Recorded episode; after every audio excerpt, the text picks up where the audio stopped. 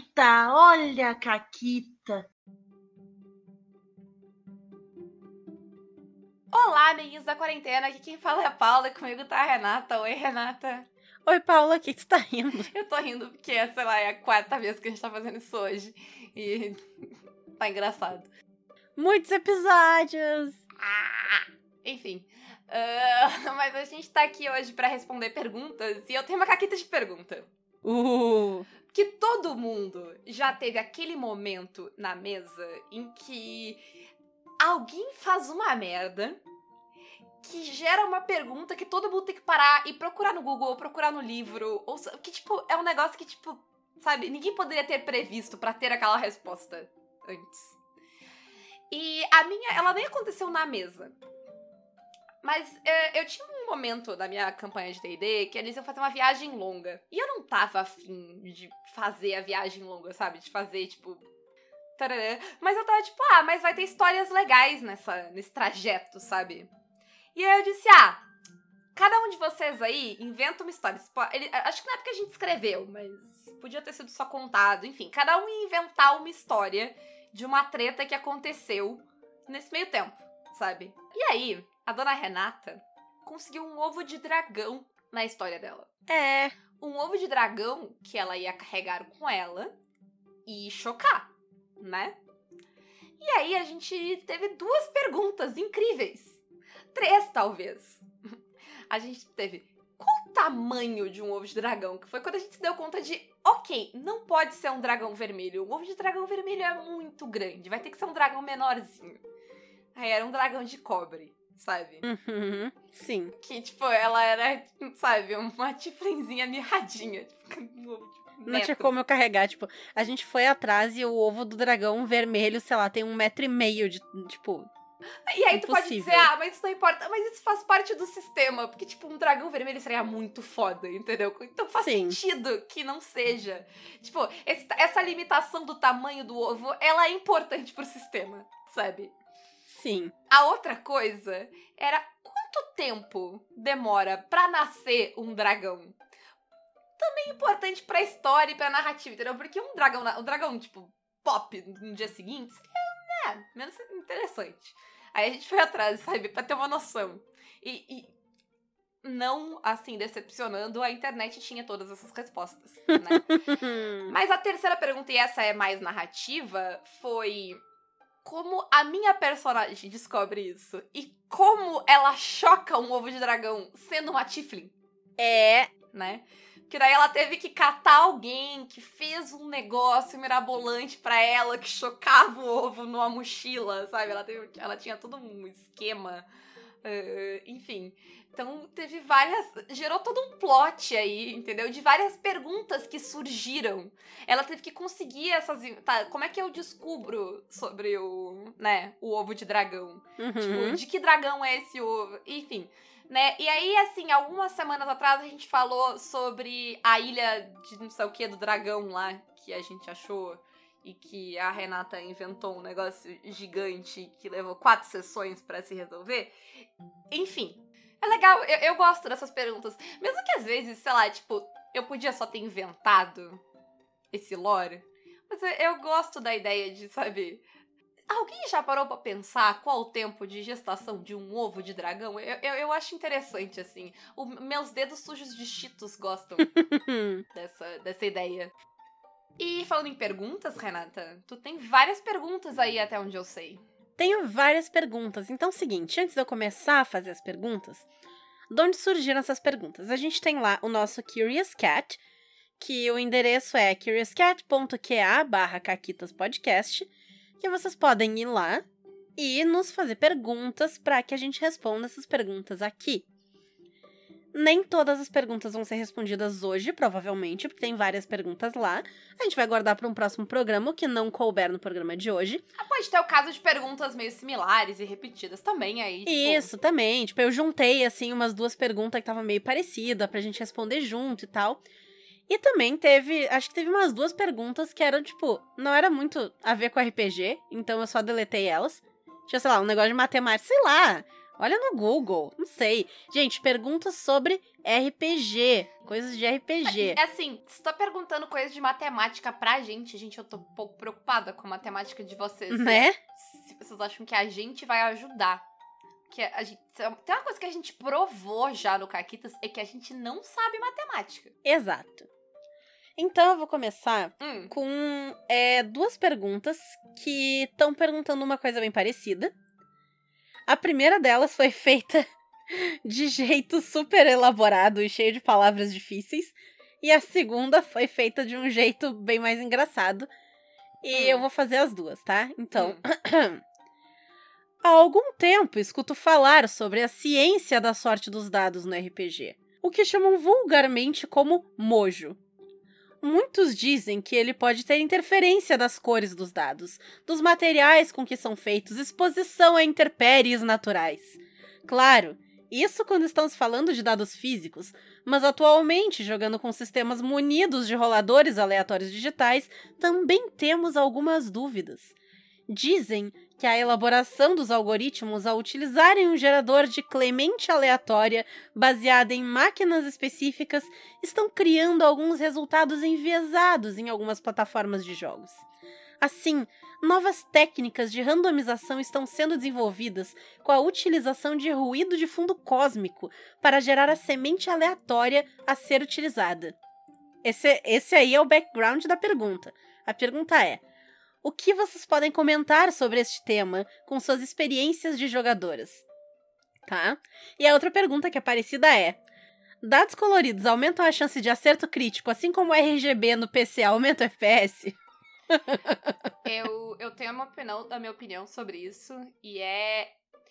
Eu diria que é eu não me importo, mas eu me importo porque eu faço questão de cagar pra isso. Sim. Eu não sou uma pessoa supersticiosa e me irrita. Uma- Quer, quer me irritar fácil num jogo de RPG? É ficar me enchendo o saco pra eu trocar o meu dado porque o meu dado tá zerado.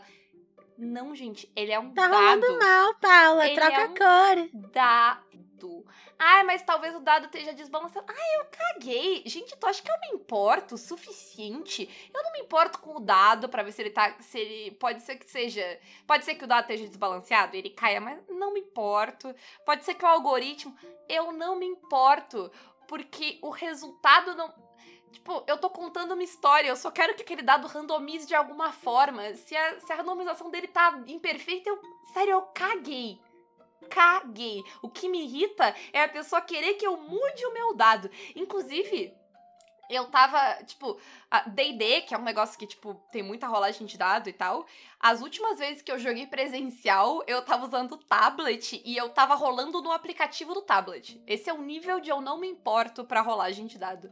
Porque o, o, que, o que que eu gosto, o que que me importa? O que me importa é o Roll20 ou o meu aplicativo que me dá a rolagem somado já e eu não faço matemática, gente. É só isso que me importa. Quanto mais automatizada a rolagem puder estar, melhor, entendeu? Se eu tenho, se eu posso jogar sétimo mar com um bot no Discord que me conta os raises, eu nunca mais vou rolar D10 na minha vida. É isso. Essa é a minha opinião sobre o assunto. Eu tenho a mesma opinião da Paula quanto a cor do dado e sei lá o que, blá blá blá. Tipo, foda-se. Eu tenho dados físicos favoritos, porque eu tenho vários dados, e aí, sei lá, esse aqui é mais bonitinho, ou esse aqui tem uma história de quem é que me deu, ou onde é que eu comprei e tal. Então eu tenho dados favoritos, não tem a ver tanto assim com, tipo, ah, não, é a rolagem, tipo, sei lá, eu tenho, acho que um dado que eu sei que rola mal, porque, sei lá, ele foi mal feito, tenho. E aí eu evito usar, porque eu vou só me fuder, né? Eu tento pegar dados que rolam qualquer coisa, e não só dados que rolam super bem ou super mal. Mas eu gosto, ao contrário da Paula, que prefere dados digitais se eles forem mais convenientes, eu gosto muito de rolar o dado. Claro, jogando online eu vou sempre usar dado digital e tal, mas eu gosto da sensação de pegar e rolar o dado e fazer aquela matemática péssima. Eu gosto. É, pa- pra mim faz parte da minha diversão no jogo, então, mesmo com o aplicativo, eu ainda vou preferir rolar todos os D10 jogando o sétimo mar e somar eles depois e fazer ali os meus grupinhos. É, eu acho divertido. Pra mim é. é parte da. Descobrir quanto, quantas apostas eu rolei é parte da minha diversão. Então eu curto rolar os dados. In- Inclusive, eu queria fazer aqui um pedido. Existe um rolador de dados do Sétimo Mar que saiu do ar. Se alguém conhece, já ouviu falar, sabe como encontrar a pessoa que tinha feito isso, eu pago o servidor. Por favor, eu quero esse site de volta. Eu pago do meu próprio bolso o servidor. Alguém, alguém descobre onde tá esse site que eu quero. Tu lembra o nome do site pra ajudar as eu pessoas? posso ou menos? colocar o link. O, Tá bom. Ele saiu do ar. Eu eu imagino que seja um pro servidor, porque ele saiu do ar exatamente no dia 1 de janeiro desse ano. Ele tava funcionando. Ele funcionou até dia 31 de dezembro do ano passado. Então eu imagino que, sabe, virou o ano e Triste. não, e não o É, domínio não não, tava pago. É. Então, enfim, gostaria muito que ele voltasse. O bot do Discord funciona, funciona, mas o site era melhor. É isso. Ok. Vamos à segunda pergunta? Quer dizer, terceira, né, no caso? Bora. A próxima pergunta é: Qual a idade pra começar a jogar RPG com crianças? Quando elas começam a falar já dá ou dá pra começar antes? Antes eu achei até difícil. É, eu acho que antes delas começarem a falar é complexo. E assim, eu não sou nem de perto especialista no assunto. E, e eu acho que depende da tua expectativa. Porque tu pode jogar uma versão do, de RPG com crianças muito novas? Eu acho que sim, porque. A partir do momento que a criança já conta história e inventa coisa e brinca de faz de conta, e até eu vou puxar a próxima pergunta, que é brincar de faz de conta com as crianças pode ser considerado RPG. É, já entramos nela também. Mas eu acho que quando a criança já brinca de faz de conta já inventa histórias, ela tem a capacidade cognitiva de interpretar um personagem do jeitinho dela e de participar de uma construção colaborativa de história. Vai sair sem pé nem cabeça? Vai. Aí ela não vai ter. E, e ela tem focos diferentes e tal. Isso, ela eu não vai sentar quatro horas pra jogar RPG. Ah, e eu Vai. acho que tudo tem uma questão de, sabe, de expectativa. Por exemplo, eu tô dando aula pra crianças bem pequenas, tipo 4, 6 anos, por Zoom, sabe? Quando as pessoas me perguntam, ai, dá pra fazer? Dá, mas não é, tipo, tu não pode ter a mesma expectativa de como vai ser uma aula de adulto, que vai ser estruturada e ele vai ter foco, sabe? O tempo inteiro e a aula vai durar uma hora. Cara, a criança tem foco pra 30 minutos. E no final de 30 minutos ela já tá, tipo, hum, sabe, De cabeça pra baixo. vendo qualquer outra coisa. Então, tu ter toda aquela questão regrada e seguir as regras do sistema, sabe? E ter toda uma estrutura. hum, Provavelmente não vai funcionar com crianças muito pequenas, sabe? É, na, na minha experiência, e aí eu tô falando da minha experiência particular, tá? Não tem nenhum, é, nenhum estudo por trás nem nada, mas na minha experiência, jogar com crianças a partir de uns 8, 9 anos, tu já consegue jogar com sistemas um pouco mais estruturadinhos, elas entendem regras, elas conseguem participar dele como um jogo, né? Eu acho que quem, quem convive com crianças, quem tem filhos ou crianças da família próxima ou da aula, tu sabe que, tipo, tem um. Demora um tempo até a criança ser capaz de ficar numa única atividade por um tempo. Por- tipo, e é- Sim. sabe, demora um tempo até a criança conseguir sentar e ver um filme até o final. Sabe? Uhum. E eu lembro quando a gente fazia colônia de férias, era algo que demorava às vezes para as pessoas se darem conta. Que se tu vai sentar pra assistir filme com as crianças, tu precisa ter coisas pra elas fazerem enquanto elas assistem o filme. Que elas não vão sentar duas horas e assistir o filme. Sim. Sem nada. Elas vão assistir 10 minutos do filme, amar. Daqui a pouco elas já desinteressaram do filme, elas vão fazer outra coisa. Daqui a pouco elas voltam e elas continuam assistindo o filme. E o RPG provavelmente vai ser meio assim até ela ter essa capacidade de focar ali e tal. Ela até, até ela ter interesse numa coisa por tanto tempo, sabe? Sim, exatamente. Eu acho que convém muito maneirar as tuas expectativas, sabe? Então, Uhum. ah, e eu acho que vale também pro faz de conta RPG, estruturalmente falando, não. Sabe? Faz de conta, É. faz de conta, RPG, é RPG. E, e talvez o que tu vai jogar lá no começo com a criança muito pequena não vai ser bem RPG também. Vai ser. Vai ser mais fácil de conta. Vai né? ser, vai ser uma mistura ali. É. Mas também não tem problema. Sim. O faz de conta, ele não vai entrar como RPG, não no sentido de jogo, né? Ele é um role-playing, ele é o RP, mas ele não é o G. Porque não tem ali uma, uma, uma lógica de jogo, não tem um, um ganhar, perder, objetivos, regras, sabe? É um faz de conta, tu inventa. ideia disso. É que nem contar história. Tipo, tu conta. Porque se tu conta história pra criança, no sentido de contação de história, é normal que elas possam participar da contação de história. Uhum. Isso já foi em contação de história, sabe? Mas é muito diferente de um jogo de RPG, sabe? É, é um nível de interatividade bem mais limitada, não, não existe uma mecânica, como a Renata falou, não existe um jogo por trás, é, é outra coisa, sabe? Sim. Uma coisa é uma coisa, outra coisa é outra coisa, e o legal é ter coisas diferentes. Então, sabe, a, a, a, o faz de conta não precisa ser RPG e o RPG não precisa ser faz de conta. É legal que existam os dois. Sim. E aí eu acho que entra, né, que é legal entender qual que tu vai usar com qual criança, né, de qual idade. Se tu tá pensando em jogar um RPG mais estruturado, com uma história que faça sentido e tal, tu vai ter que jogar com um adolescente, assim. É, pode até ser mais no começo da adolescência, 13, 14 anos. E quando olha, eles já e têm. olha lá. E E olha, olha lá. Quando eles já têm 15, 16, ele- aí sim, aí eles já seguram história, conseguem entender. Sei lá, dá pra jogar um DD, entendeu? Com um adolescente de 15, 16 anos. Dá. Vai entender mecânica, vai entender pra fazer combo, pra misturar as habilidades e tal. Vai dar. Já se tu vai jogar com uma criança na faixa dos 10, é, pode esperar. Tipo, tu não vai poder jogar nenhum sistema que frustre aquela criança, entendeu? Um sistema de alta falha. Sim. Porque não vai dar certo. Ela quer ser foda, ela quer ganhar, ela quer ser o herói. Sabe? A criança vai pular na cadeira, vai. Voltando à, à matemática, tem até questões de matemática. Tipo, tem noções básicas de matemática que fazem parte. Tem Sim. noções básicas de história, interpretação de texto, sabe? Que tu usa jogando RPG. Que tu não vai ter, sabe? Quando tu é muito criança. Enfim, sabe? Até de referência e tal. Então, sim. E de lógica, dependendo dos problemas que trouxer pra mesa, a criança não vai saber lidar. Sim, até, até de conceitos. Eu nunca vou esquecer o dia que a gente fez uma lá na escola.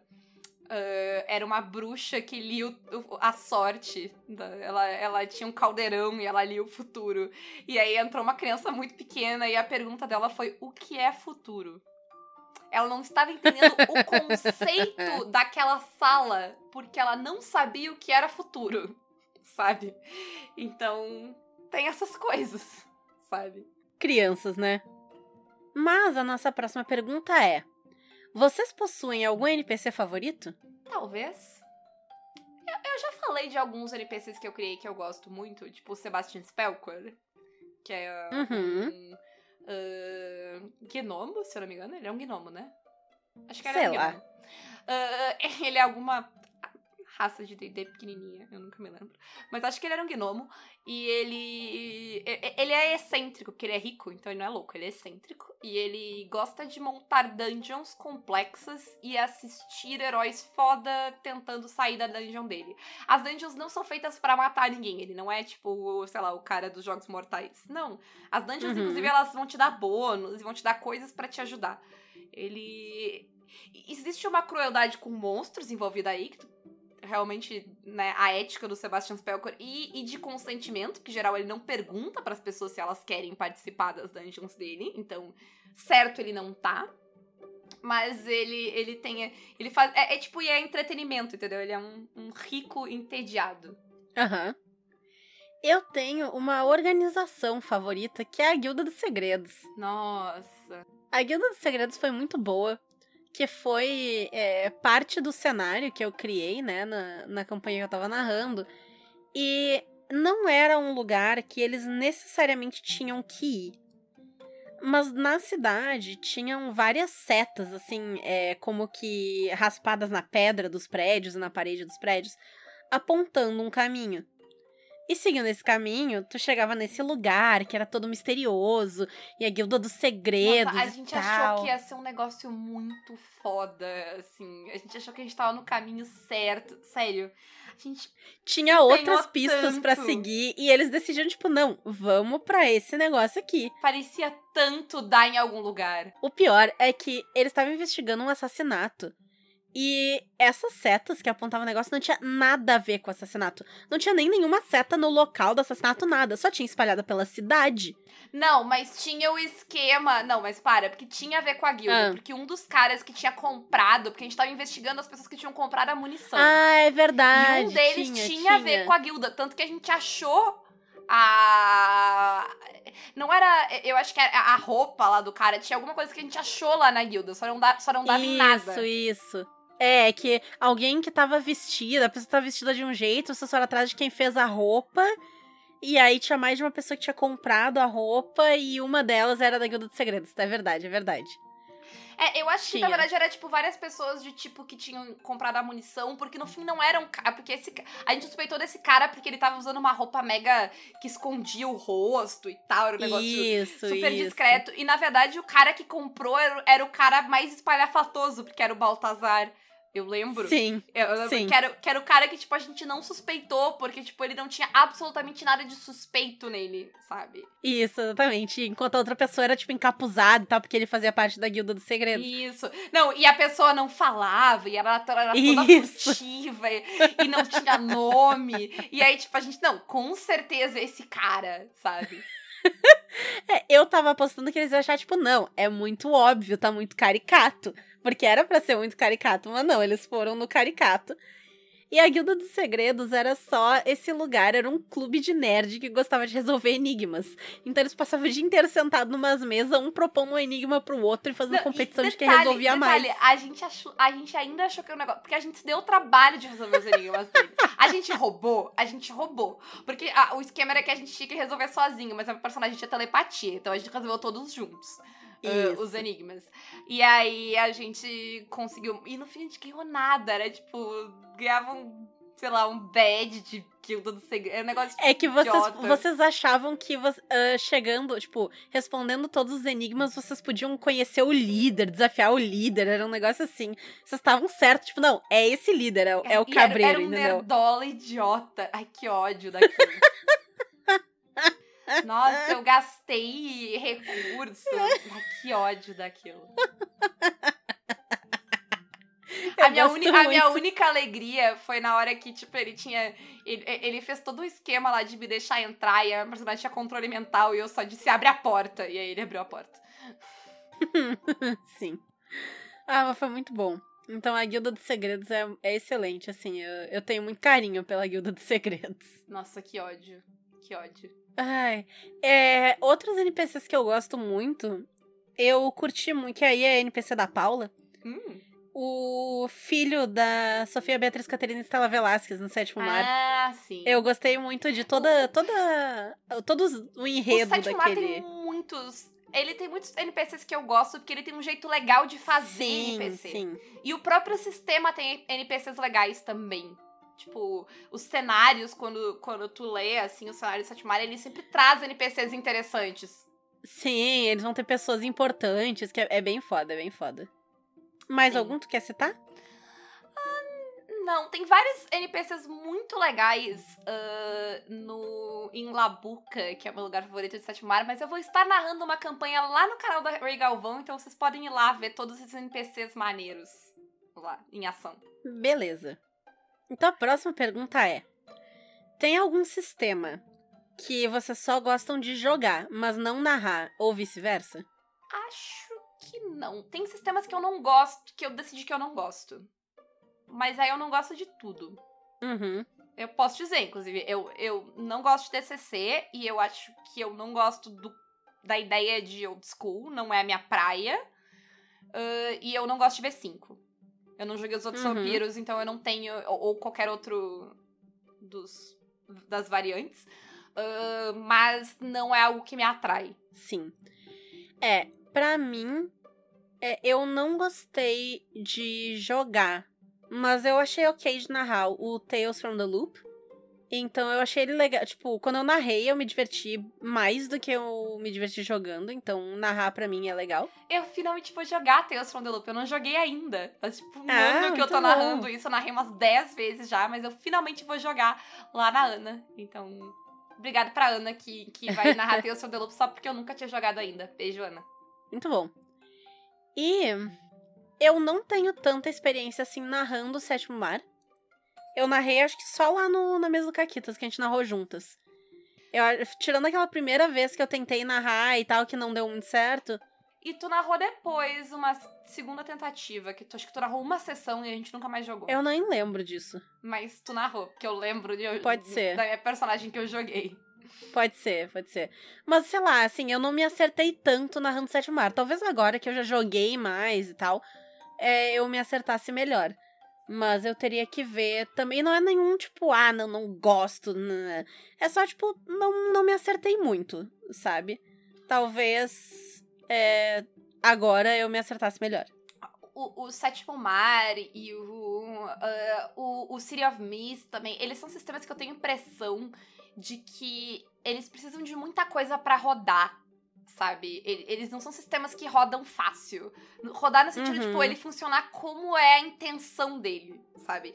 Quando eles funcionam de como ele. Co conforme a, sua, a intenção do sistema, é uma coisa muito. É, é, para mim é meio mágico, assim, sabe?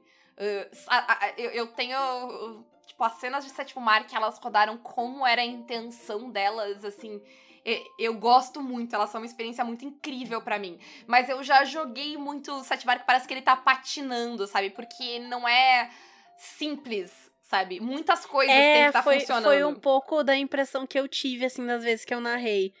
Tirando a que a gente narrou no canal, né? Lá do Caqueta está no YouTube, quem quiser ver. Mas eu tive essa impressão. E aí eu acabei não curtindo tanto assim.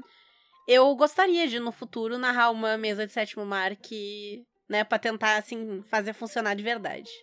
É, a impressão que eu tenho é que o Setmar ele tem muito recurso e ele só funciona legal quando todo mundo tá usando todos esses recursos, sabe? Uhum. E aí, tu chegar no nível em que todas as pessoas da mesa sabem, conhecem os seus recursos e sabem usar eles, é, é difícil, não é tão simples, né? E elas têm que pensar de uma forma muito específica e tal, então é complicado. Sim. A próxima pergunta ela não é uma pergunta. Ela é um comentário que eu vou ler porque eu achei bom. A gente tá chegando na meia hora, então talvez a gente possa encerrar com esse comentário. Eu acho que sim, eu acho que sim. E ele diz: Obrigado pelo podcast incrível. De nada, sim. O que eu posso dizer? De nada. Obrigada realmente. pelo comentário, eu vou dizer. O, o podcast é incrível e de nada. What can Estamos I aqui say pra isso. except you're welcome? Né? Vocês são sensacionais. Vocês são sensacionais. Sim, nós somos. E agregam demais para criar um ambiente melhor e mais saudável para o hobby. Fico feliz que a gente tenha esse impacto. Gosto, é o que eu quero. É, é foi, é, é o que a gente queria. Né? Então, eu, eu não pô, obrigada. Se, né? Se a gente tá fazendo isso para algumas pessoas, tá bom já. Já estou satisfeita. Exato. Então, muito obrigada. Gostei nesse comentário, muito bom. A gente tem mais perguntas no Curious Cat além dessas, mas já estamos chegando no nosso tempo de gravação. Isso. Então vamos ficar por aqui. Isso. E vocês podem. Quanto mais perguntas mandarem, mais rápido a gente vai voltar nisso, porque a gente vai ter que vencer essas perguntas em algum momento, né? Exatamente. Então, é, essas perguntas serão respondidas num próximo episódio que vai sair, sei lá eu quando. Mas quando a gente tiver, tipo, hum, vamos gravar as do Curious Cat? Vamos a gente vai gravar e vai responder as perguntas que faltaram. Então, e, assim, aguardem. Chances são de que talvez a gente zoe um pouco as perguntas? Sim, mas elas são anônimas, então ninguém sabe que a gente tá zoando vocês. Olha, olha que oportunidade. Vocês vão ser zoados, mas só vocês vão saber. Isso aí, isso aí. Sabe? Então é isso. Uh, e quem quiser apoiar o Caquitas, Renata? Quem, quem concorda com o último comentário e quer nos apoiar? Quem quiser nos apoiar, pode nos apoiar comentando em redes sociais, nos dando um alô lá no Insta, lá no Twitter, ou mandando uma pergunta pro Curious Cat, que aí a gente gera conteúdo pro podcast. Lembrando, é curiouscat.qa, a letra Q e a letra A, barra Caquitas Podcast. O link vai estar tá na descrição do episódio. Não é intenção, mas se quiser mandar uma sugestão de pauta e tá com vergonha de falar, dá pra mandar por lá também. A gente pode ignorar? É, pode, verdade. mas a gente pode é seguir também. Isso aí. Além disso, vocês podem se tornar nossos padrinhos pelo Apoia-se, PicPay ou Padrim, entrar no nosso grupo do Telegram, melhores amigos do Insta, tem um conteúdo bacana nos dois lugares, então, ó, a partir de 5 pilinhas, 5. Quem quiser só ajudar também pode ajudar a partir de 1 pilinha, mas aí não entra nos grupos, é só a bondade do seu coração. Mas né, vamos lá. Também temos parcerias com lojas, a Representarte Design, que faz plaquinhas, eles estão agora, vão começar umas coleções de estampas novas para as plaquinhas e tal. É, bordados em ponto cruz, em toalha, tudo com temática de RPG, de Magic, coisas assim, é bem legal. Cupom CAQUITAS para 10% de desconto. A editora Chá, com RPGs, antologias, muitos livros maneiros, também cupom CAQUITAS. Na Retropunk, com o cupom CAQUITAS10, também vende milhões de livros de RPG, eles têm board game, acessórios, enfim, um monte de coisa. Na forgeonline.com.br, que vende a nossa coleção de camisetas estampadas incríveis, canecas e moletom, Caquitas 5. E na Caverna do DM, que vende miniaturas impressas, né, em impressão 3D, que vocês podem comprar, pintar, ou encomendar já pintada, ou até encomendar uma miniatura personalizada para vocês e tal. Entrando pelo link, vocês têm 10% de desconto em toda a loja, o link tá na descrição do episódio. E assinando o Mini Loot, que é mensal, e vem é, vem quatro miniaturas médias por mês, ou pode variar, tipo, oito pequenas, duas grandes, depende do tamanho da miniatura e tal. Vem um número diferente, mas é bem maneiro, tá? Então, cupom CAQUITAS na assinatura do Mini Loot. E é isso. É isso, vocês fiquem à vontade para responderem as perguntas desse programa. Aliás, eu queria deixar bem claro, uh, porque eu, eu falei com ódio lá na primeira pergunta. uh, tudo bem se tu tem a tua superstição e tu só usa o mesmo dado, entendeu? Eu só não gosto que me obriguem a ter superstição também. Sabe? Tipo, acredita no que tu quiser, mas eu vou rolar aqui meu dado digital. Que vai dar sempre um e foda-se, eu tô feliz. Uh, e é isso, um beijo e tchau. Até mais!